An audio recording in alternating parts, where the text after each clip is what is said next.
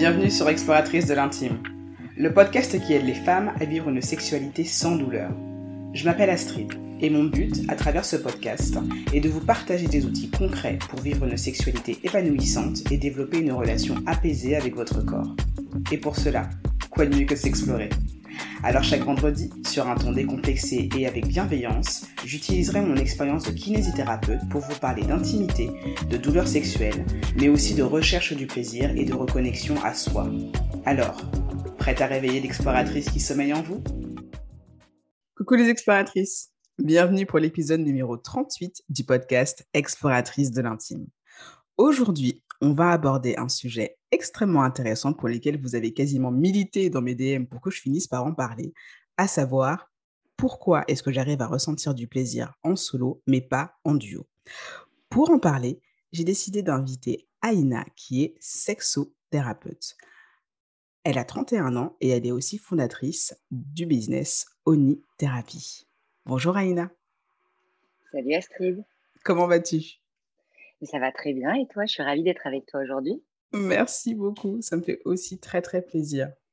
Alors, pour la petite histoire, Aïna, c'est une de ces magnifiques rencontres que j'ai faites sur les réseaux sociaux euh, euh, dernièrement. Et c'était très drôle parce que le moment où on a commencé à discuter, c'est le moment où on a fait toutes les deux en fait un post sur le sujet de l'hymen et on a toutes les deux finalement parlé de ce sujet-là avec notre propre perception et, et, notre propre créativité. Et j'ai beaucoup aimé la vidéo que tu avais faite d'ailleurs sur le sujet. Donc, j'avais trouvé ça très drôle. J'avais beaucoup aimé ton énergie. Merci beaucoup. Oui, c'est vrai que c'était euh, c'était improbable comme, euh, comme rencontre. Et, euh, et moi aussi, j'ai beaucoup aimé la tienne, hein, d'ailleurs. Hein, je l'ai trouvé top. En fait, tout est, tout est réel. Je les trouve top. En fait, c'est vachement inspirant. Merci. donc, bah, écoute, hein, je suis très ravie, moi. ok, super. Alors, du coup, Aïna, parle-nous un petit peu de ton parcours professionnel. Oui, alors moi, je, bah, je suis sexothérapeute, mais j'ai plusieurs cordes à mon arc. J'ai fait des milliers de formations, donc dans la sexothérapie, dans la sexualité sacrée, en neurosciences, mais aussi en soins énergétiques et en hypnose. j'ai beaucoup d'apprentissages qui sont tirés de la médecine traditionnelle chinoise. Et en fait, tout ça me permet d'avoir une approche vraiment holistique dans mon métier, c'est-à-dire que j'englobe toute l'écologie de l'être humain euh, c'est ce qui me permet aujourd'hui d'avoir euh, vraiment de meilleurs résultats sur le long terme.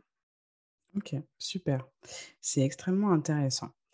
Euh, donc là, pour en, revenir à notre sujet, à savoir pourquoi j'arrive à ressentir du plaisir en solo, mais pas en duo, selon ton expérience, d'où peut venir justement cette différence de ressenti entre ces deux situations? Bah, Selon mon expérience, il y a trois choses qui reviennent euh, régulièrement dans mon cabinet. Déjà, il y a la peur du regard de l'autre quand on est euh, en plaisir en duo, c'est-à-dire qu'on a peur de se sentir jugé. Euh, on a aussi un manque de confiance en soi, notamment sur notre tête orgasmique, c'est comme ça que je l'appelle. et comment il va me trouver Est-ce que est-ce qu'il va voir mes bourrelets, etc. Et il y a aussi ce qui revient souvent, c'est le besoin de contrôle, qui est conscient mais généralement souvent inconscient, ce besoin de contrôle qui est là pour répondre un peu au code et une manière de montrer la meilleure version de nous-mêmes sexués euh, pendant les rapports. Et effectivement, bah, ces trois choses, bah, c'est des freins pour le plaisir, en tout, du moins pour l'accès au plaisir. Et effectivement, quand on est en solo, eh bien, on se pose beaucoup moins toutes ces questions. On se pose absolument pas ces questions. Le cerveau est libre de ressentir les sensations. Et c'est ce qui fait qu'on accède plus facilement au plaisir. OK, donc finalement, moins de freins, moins de croyances, moins de questionnements permet d'accéder plus facilement au plaisir. Donc du coup, on se pose le moins de questions possible et finalement, ça marche beaucoup mieux. OK et et du coup, selon toi, pourquoi est-ce qu'on en parle si peu? Parce que finalement, enfin, je veux dire, c'est assez, assez incroyable, je trouve, le nombre de femmes avec lesquelles j'ai eu l'occasion d'échanger et qui m'ont dit que, bah ça leur arrivait très souvent finalement de ne jamais avoir d'orgasme, de, en tout cas très peu de plaisir avec leur partenaire pour X, Y raison, mais elles préféraient finalement complètement passer sur ça pour finalement ne pas avoir à en parler. Qu'est-ce qu'il y a derrière ça finalement? Mmh. Alors, je, trouve quand même qu'aujourd'hui, la parole, elle se libère un peu, enfin, de plus en plus, notamment grâce au phénomène du, du, développement personnel et de l'amour de soi. Donc, c'est quand même encourageant.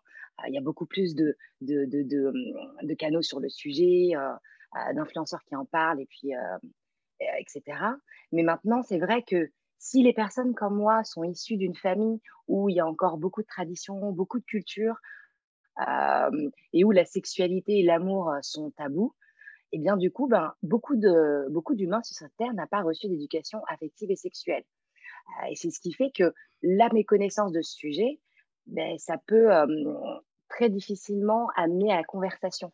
On n'ose pas en parler, ça rend difficile d'en discuter jusqu'à peut-être ressentir certaines gênes d'exprimer ce dont on a besoin dans notre sexualité notamment si ça a été assimilé à quelque chose de pas bien, la débauche, quelque chose de sale.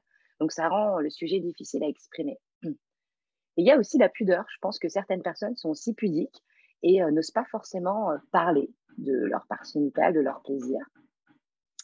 Et, euh, je pense aussi qu'il y a une certaine forme de connaissance de soi qui joue un rôle important dans, dans l'expression de soi, parce qu'il y a beaucoup de personnes qui ne savent pas ni comment accéder à leur propre plaisir et forcément, ça rend difficile de poser des mots sur quelque chose euh, qu'on ressent sans se sentir jugé par l'incompréhension qu'on peut, avoir, de, nous-mêmes.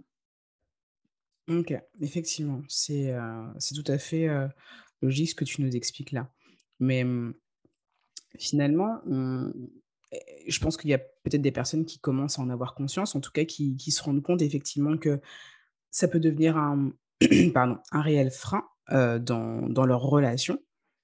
Mais en somme, quand bien même on se rend compte que c'est un frein, que ça peut créer finalement des, blocages dans son intimité avec son ou sa partenaire, qu'est-ce qui nous permet finalement de pouvoir finalement mieux comprendre cette peur, de mieux comprendre ces inconforts? Comment est-ce qu'on fait justement pour, pour arriver finalement à, à, mieux identifier ces blocages? Eh bien, à moins qu'il y ait des raisons médicales, généralement, les principaux blocages qu'il peut y avoir sont d'ordre psychologique. Parce qu'en fait, notre plus grand organe sexuel, c'est le cerveau. Et donc, si on l'empoisonne de pensée, parce que généralement, les blocages vont venir euh, principalement de tout ce qui va de, notre, de notre pensée, ça va venir de nos peurs. Et donc, si on bloque euh, notre cerveau avec toutes ces pensées parasites, eh bien, lui, il va se couper des terminaisons nerveuses qu'on peut avoir dans le corps et donc de l'accès aux sensations de plaisir parce que notre cerveau, lui, bah, il, son rôle principal, c'est de nous protéger. Donc, il priorisera toutes les, peurs, toutes les euh, pensées euh, de peur parasites qui l'empêchera finalement de lâcher prise. Et donc, c'est ce fameux lâcher prise qui va venir bloquer dans l'intimité. D'accord. Ok. Donc, euh, ça, en l'occurrence, ce que tu dis là, ça fait, ça fait écho finalement à un précédent épisode du podcast, épisode 34, où justement, je parlais justement de la source de ces blocages dans l'intimité, qui était effectivement euh, le cerveau et la façon dont le système nerveux peut se retrouver finalement euh, complètement sursollicité et qui, justement, comme tu le dis, en fait, amène à être complètement coupé de ses émotions et surtout coupé en fait de ses ressentis physiques. Exactement. Et il y a aussi d'autres causes. Il peut y avoir des causes qui peuvent être liées à des traumas, des expériences traumatiques. Toujours le manque de confiance en soi. Hein. Forcément, si on a très peu d'amour propre, on va avoir du mal à se laisser, euh, à, laisser nos émotions parler. Hein. Parce que quand on, quand on, quand on a une, un rapport sexuel, hein, il, y a tout, il, y a, tout notre corps qui est en mouvement. Et l'émotion, en latin, ça veut dire motion. Donc, il y a cette énergie de mouvement avec son partenaire, cette communication. Et donc, forcément, mais ces, causes-là bah, peuvent créer euh, euh, ce sentiment d'insécurité. Et donc, le cadre sécurisant, peu importe nos pratiques, hein, c'est vraiment le, fait d'aller, c'est vraiment la base de l'accès au plaisir. Donc, cadre sécurisant, ça ne signifie pas forcément devoir toujours être dans le noir à huis clos avec la musique à fond, hein, mais c'est le fait de bien se mettre d'accord sur nos limites, les limites de chacun pendant l'échange, pendant un échange, par exemple, hein, et peut-être établir des codes, la création d'une complicité ou tout ce qui permettra finalement de se sentir en sécurité. Parce que la sécurité, c'est ce qui nous permettra justement de, de pouvoir pallier à l'inconfort et au blocage. D'accord. J'aime beaucoup cette notion de cadre sécurisant. c'est quelque chose en fait qu'on va formuler, je pense, beaucoup avec d'autres mots en disant bah, c'est une personne avec laquelle je me sens bien ou, ou je me sens safe avec cette personne-là, etc., etc. Mais le fait de, l'imaginer de manière imagée, comme tu viens de le faire, en disant que c'est un cadre sécurisant, qu'est-ce qui, moi, me permet de me sentir finalement dans un espace qui m'aide à me sentir bien euh, et savoir que finalement, ça ne tient pas juste à l'autre, ça tient aussi à moi, de ce que moi, je suis en capacité d'exprimer et de demander. Euh, je trouve que c'est hyper important. Donc, pour le coup, euh, là, je m'adresse à vous, les explos. Posez-vous ces questions. Qu'est-ce qui vous, en fait, dans votre relation actuelle ou à venir, revient à un cadre sécurisant. Qu'est-ce qui vous fait vous, vous sentir bien? Est-ce que c'est principalement l'environnement? Est-ce que c'est le comportement de votre partenaire? Est-ce que c'est votre capacité à vous aussi finalement pouvoir exprimer comment vous vous sentez, ce que vous voulez, ce que vous attendez? Tout ça, en fait, ça fait partie justement de ce que Aïna nous décrit comme étant un cadre sécurisant. Et ça, pour le coup, c'est un élément extrêmement important qui vous permettra de pouvoir vous sentir plus à l'aise dans votre intimité avec votre partenaire. Donc, tu nous as donné déjà une excellente piste, Aïna.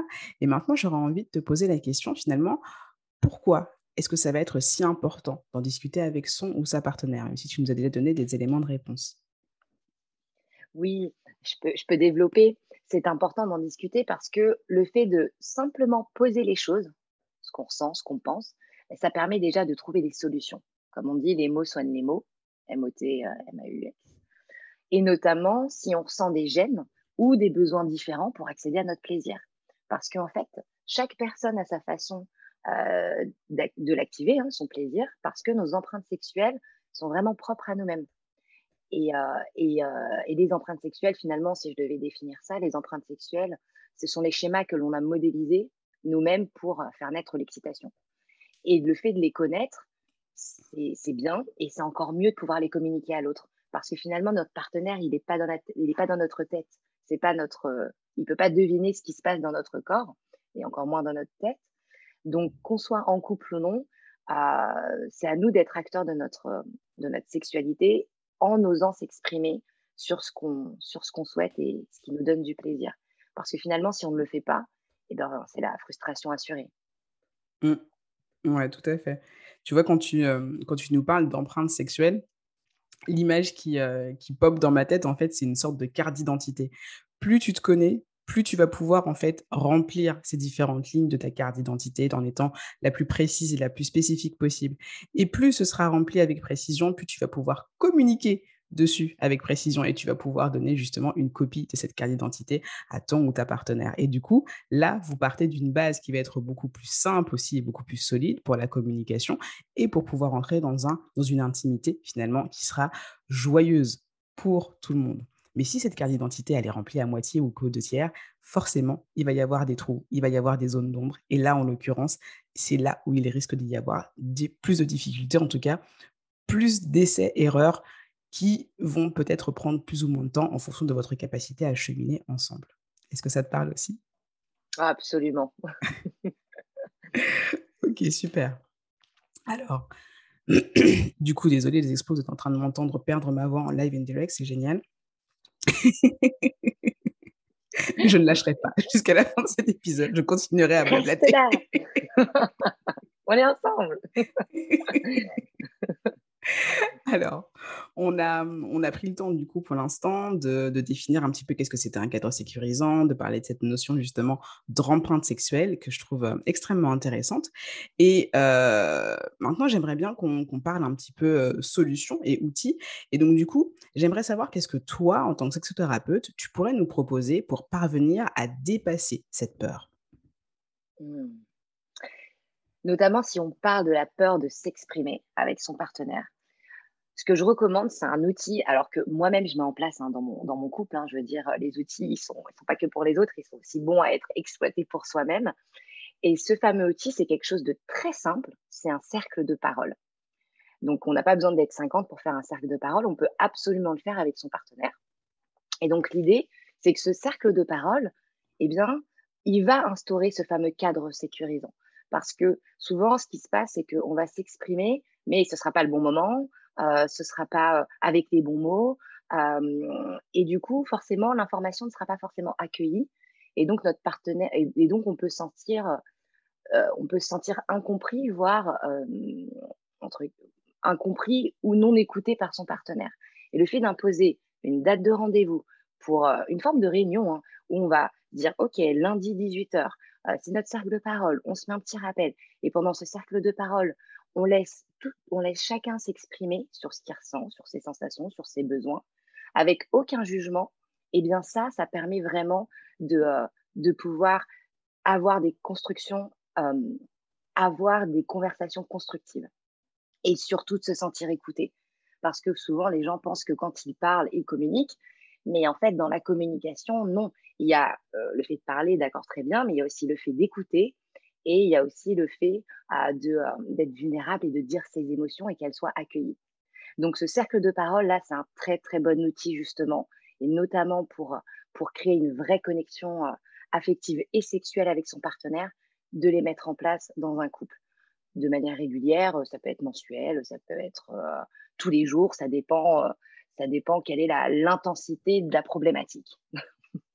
Mais si malgré toutes ces tentatives, les discussions pour remédier par exemple aux barrières psychologiques, bah, on n'y arrive toujours pas, je recommande vivement l'accompagnement thérapeutique parce que souvent, bah, ce qui va nous manquer, c'est d'être guidé pour finalement mieux se comprendre et réussir à communiquer nos besoins.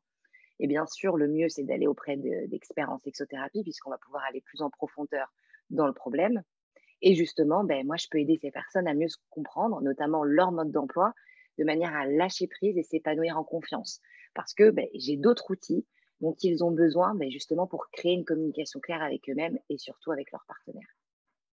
D'accord. Bah, écoute, c'est vraiment génial. J'aime beaucoup, j'aime beaucoup ce que tu viens de nous partager, cet outil du cercle de parole. Parce que c'est vrai qu'en somme, décider de prendre rendez-vous pour pouvoir parler de ce sujet-là, de l'intimité, de la sexualité, de ses besoins, de ses envies, de son plaisir, heu, on n'y pense pas. Ça peut se faire de manière très spontanée et comme tu le dis, en fait, l'autre n'est pas forcément en mesure de pouvoir recevoir, en fait, heu, ces informations à cet instant-là parce qu'il peut, en fait, hem, tout simplement être pris par autre chose, heu, ne serait-ce que dans ses pensées. Et le fait que ce soit aussi anticipé et prévu, ça laisse le temps à chacun des partenaires de pouvoir y réfléchir tranquillement, de sorte à euh, définir précisément de quoi il a envie de parler à ce moment-là. Et ça, le fait de pouvoir en parler de manière calme, posée et réfléchie, c'est aussi un excellent facteur, je pense, de communication pour éviter d'avoir euh, trop d'émotions du type frustration ou colère finalement qui prennent le pas dans cet échange-là. Donc, euh, merci beaucoup pour, pour ce partage, Aïna. Avec plaisir. Alors, la, dernière question, enfin, une des dernières questions que j'aimerais te poser, ce serait celle-ci. Au final, qu'est-ce qui est pour toi indispensable pour créer justement un espace safe, un espace sécurisant dans l'intimité avec son ou sa partenaire? Alors, moi, je vois trois choses qui peuvent être très simples comme ça, mais pas si faciles que ça à mettre en place. La première chose, ben, c'est le fait de se connaître. Tout à l'heure, j'ai parlé de son mode d'emploi. Eh bien, c'est primordial pour instaurer un cadre safe, un espace sécurisant avec, euh, avec l'autre.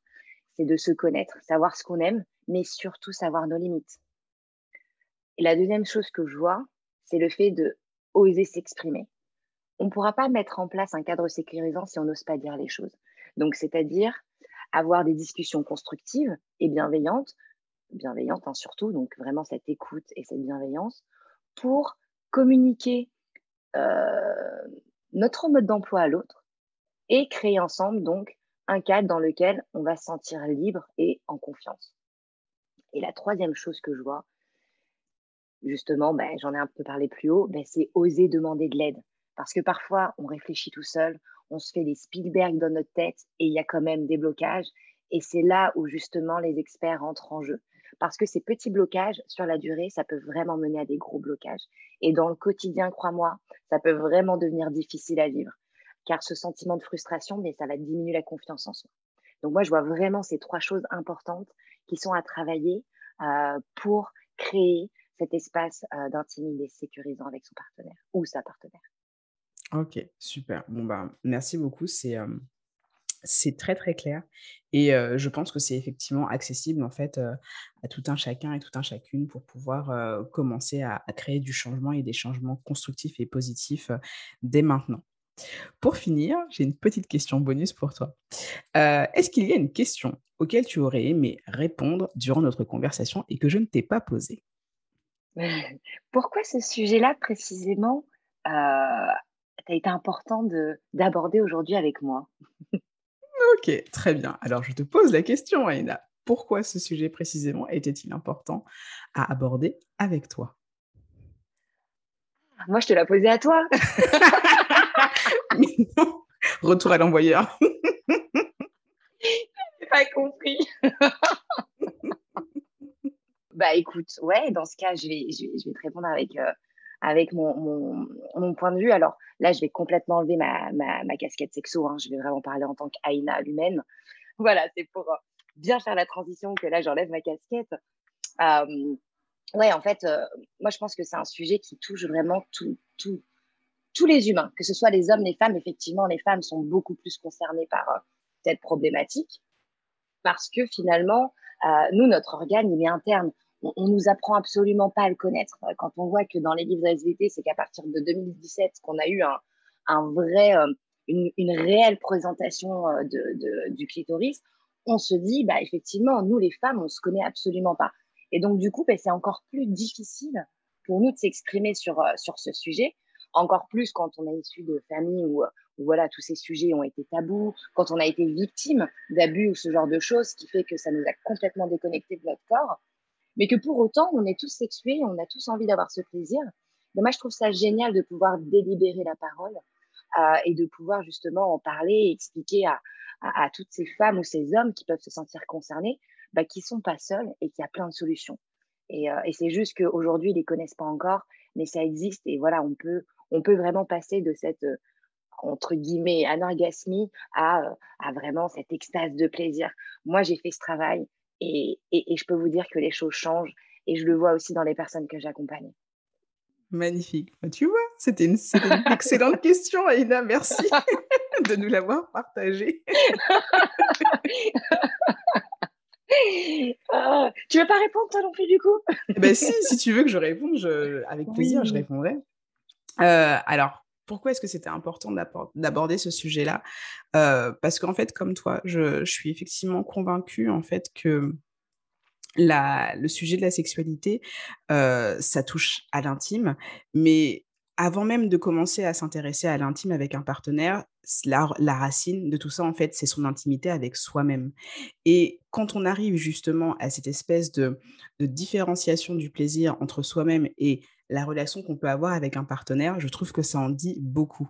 Donc, ça revient finalement à pouvoir assumer qui on est, ce que l'on a envie d'exprimer, ce que l'on a envie de partager. Ça aussi, ça revient aussi finalement à remettre en question parfois euh, le cadre ou euh, la personne avec laquelle on décide de relationner et de se questionner sur pourquoi est-ce que je ne me sens pas en sécurité finalement avec ce partenaire, quand bien même j'aurais envie de rentrer en, en, relation ou en intimité avec. C'est inconfortable, c'est extrêmement inconfortable, mais en même temps, je trouve que c'est extrêmement enrichissant parce que c'est quand on décide justement d'aller dans ces zones d'inconfort que l'on grandit le plus et que notre croissance est la plus exponentielle.